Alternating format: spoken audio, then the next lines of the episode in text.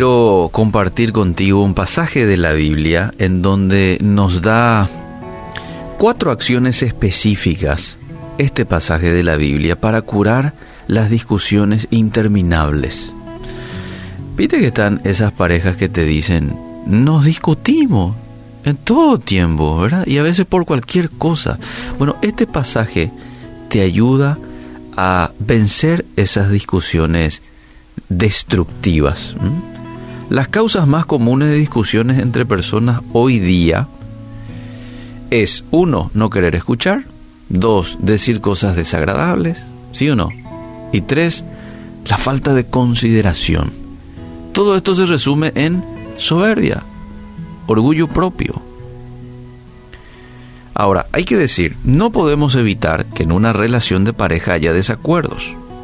Tu esposo, tu esposa creció en una familia diferente a vos, con enseñanzas distintas a vos, otra cultura de vida, tiene otra manera de ver las cosas, tiene otra forma de manejar el dinero, tiene otra forma de relacionarse con los amigos, ¿sí?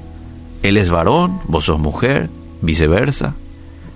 Y esos desacuerdos, con paciencia, empatía, diálogo, cediendo a veces, se llega a un acuerdo. El problema está cuando en una relación de pareja hay discusiones destructivas. ¿Qué es una discusión destructiva? Es cuando se usan palabras hirientes, denigrantes. Es cuando el volumen de tu voz supera el volumen de diálogo y ya hay gritos. Y en el peor de los casos, ya hay una agresión física, estirones, empujones, ¿verdad? ¿Te gustaría acabar con estas discusiones destructivas en tu relación? Bueno, quiero decirte que no podés cambiarlo por tu propia cuenta. Necesitas el poder de Dios y eso se llama gracia y solo hay una manera de obtener la gracia, humillándote. Y aquí quiero leer el pasaje de Santiago 4:6. Ya hace un momento leí parte de este versículo, pero ahora quiero leer completo. Él da, es decir, Dios da mayor gracia. Por esto dice, Dios resiste a los soberbios y da gracia a los humildes. Someteos pues a Dios, resistid al diablo y huirá de vosotros.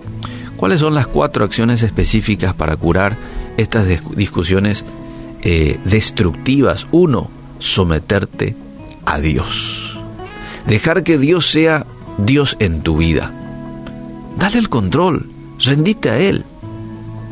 Si no te llevas bien con otras personas, es porque tenés una guerra civil en tu propia vida. El conflicto real está dentro tuyo. Así que el punto de partida es lograr que la paz de Cristo gobierne tu corazón. Hmm. Someterte a Dios. Lo segundo, sé inteligente.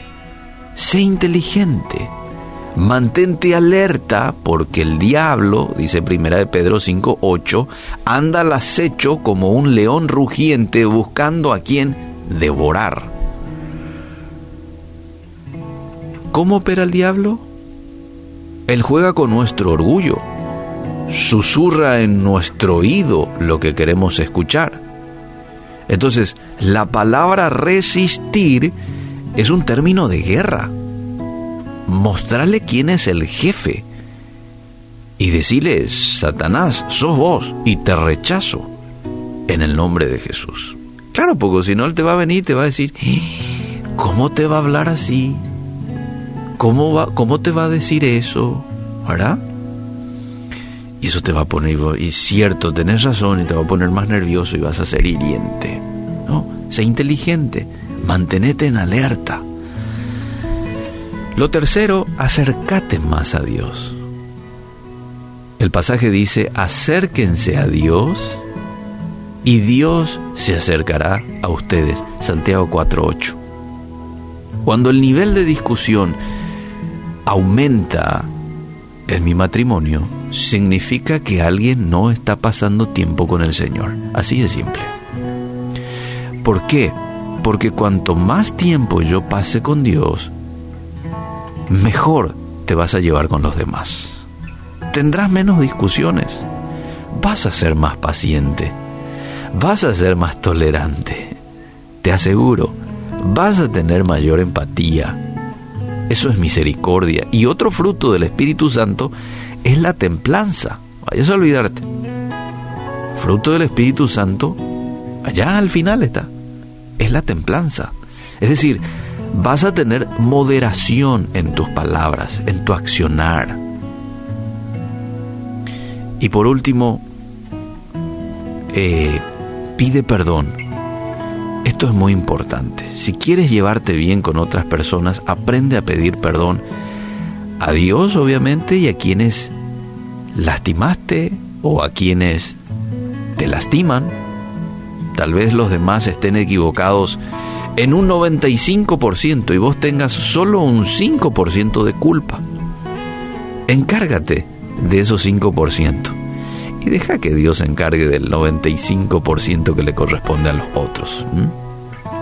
Yo sé, esto es difícil, pero no te olvides del pasaje. Dios da gracia a quienes, a los humildes. Dios no da gracia a las personas que están llenas de orgullo y piensan que pueden solucionar problemas por su propia cuenta. No.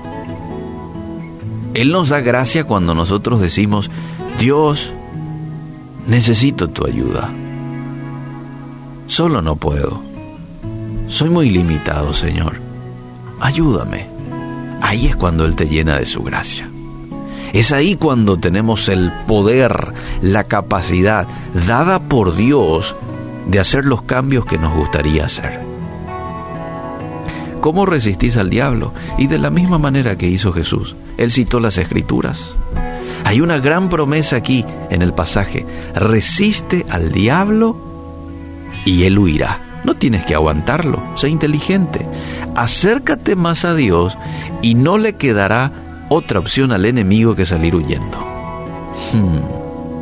Entonces, palabras finales, cuando vos pasás tiempo con Dios, enfoca tus pensamientos hacia Él y Él te mantiene en la paz perfecta, no vas a ser tan irritable, entonces te vas a llevar mejor con los demás.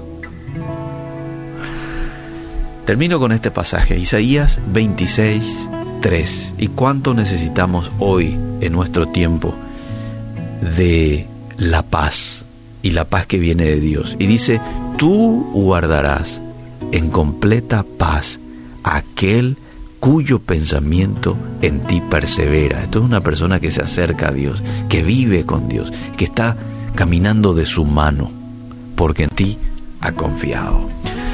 Hoy quiero que disfrutes de esa paz, de ese gozo. Cuando eso ocurra, vas a ver que como resultado natural te vas a llevar mejor con tu cónyuge, con tus compañeros de trabajo, con tus amigos, ¿sí?